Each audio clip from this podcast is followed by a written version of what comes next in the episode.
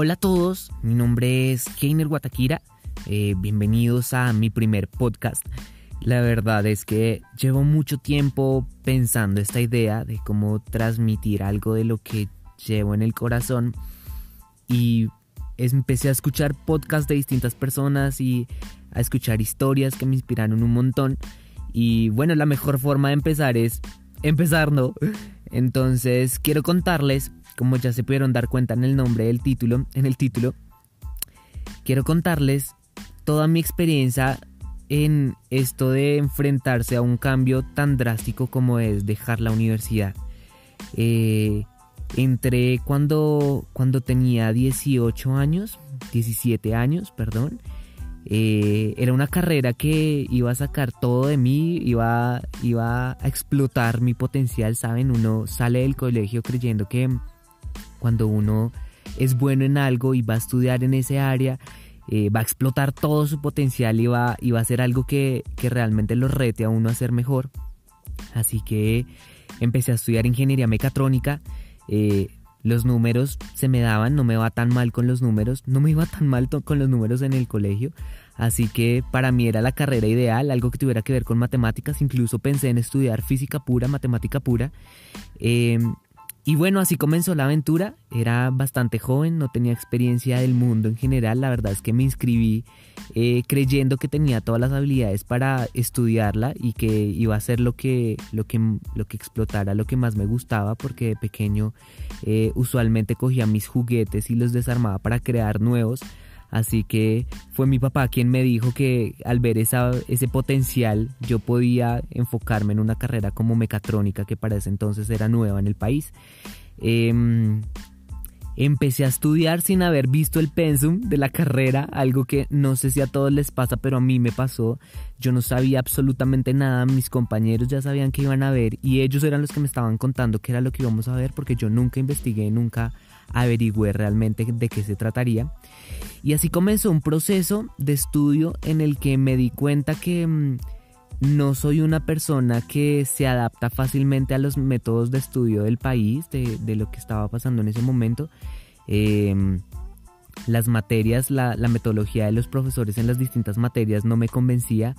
Así que, por supuesto, mi rendimiento, mi desempeño académico no era el mejor. Llegaron semestres en los que estuve repitiendo materias.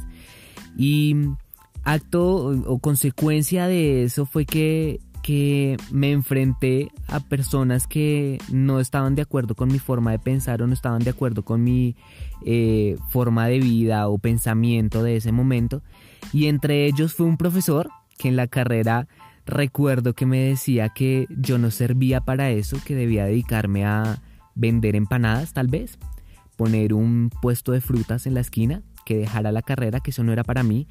Algo que de pronto no solo yo he enfrentado, sino muchas personas nos hemos enfrentado, no solo en nuestra academia, no solo en las universidades, en los colegios, sino también en la vida real.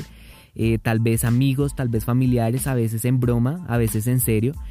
Em, y la verdad fue que eso me desanimó mucho porque mi continua pelea era por qué no me enseñan cómo montar un negocio, una empresa afuera con todo lo que me están enseñando en lugar de educarme para poder seguir órdenes, porque la mayoría de ejercicios que me ponían era para seguir órdenes de alguien más. Si alguien me pide algo, yo cómo lo va a resolver. Así pues que por cosas de la vida no pude continuar estudiando porque ya tenía que ver por cuarta vez una materia. Así que por supuesto el director del programa me dijo no puedes seguir, eh, lo siento mucho, mira a ver qué haces con tu vida. Y ahí empezó todo este cambio de buscar una nueva alternativa y un nuevo rumbo y, por qué nosotros terminamos viajando y haciendo negocios independientemente. Em, después de salir de la universidad o para justo esos últimos semestres entra un multinivel.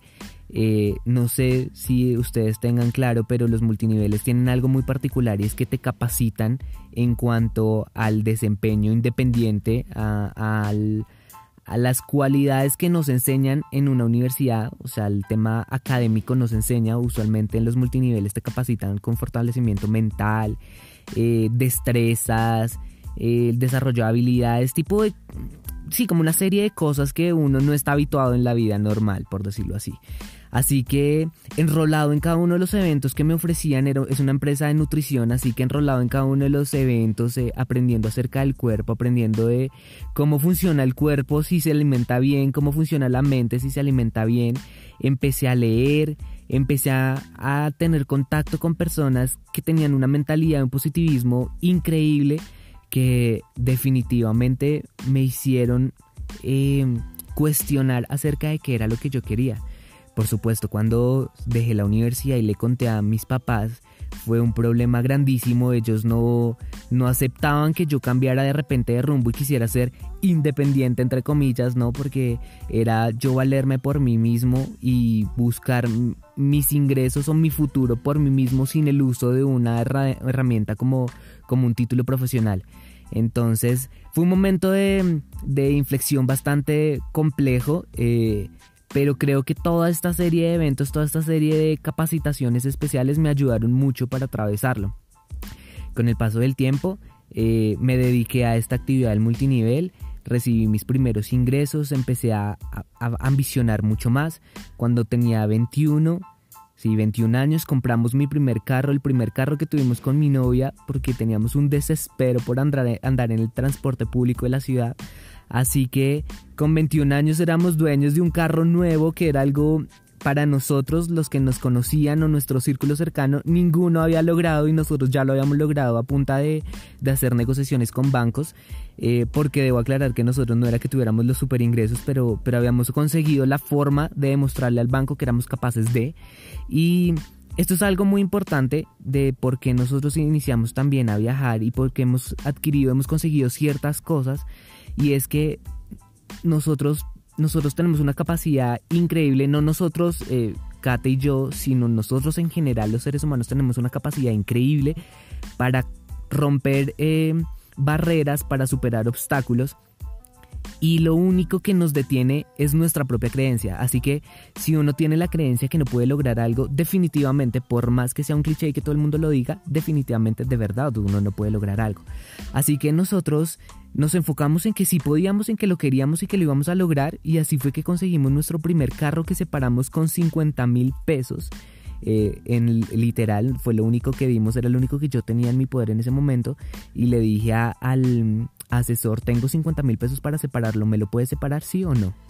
Y él, después de unos segundos, dijo, probémoslo, nada podemos perder.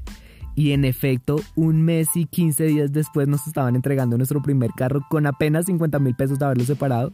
Entonces, claro, fue una aventura increíble. Eh, nosotros seguíamos siendo muy pequeños para ese momento, pero teníamos la locura y la ambición de conseguir cosas grandes.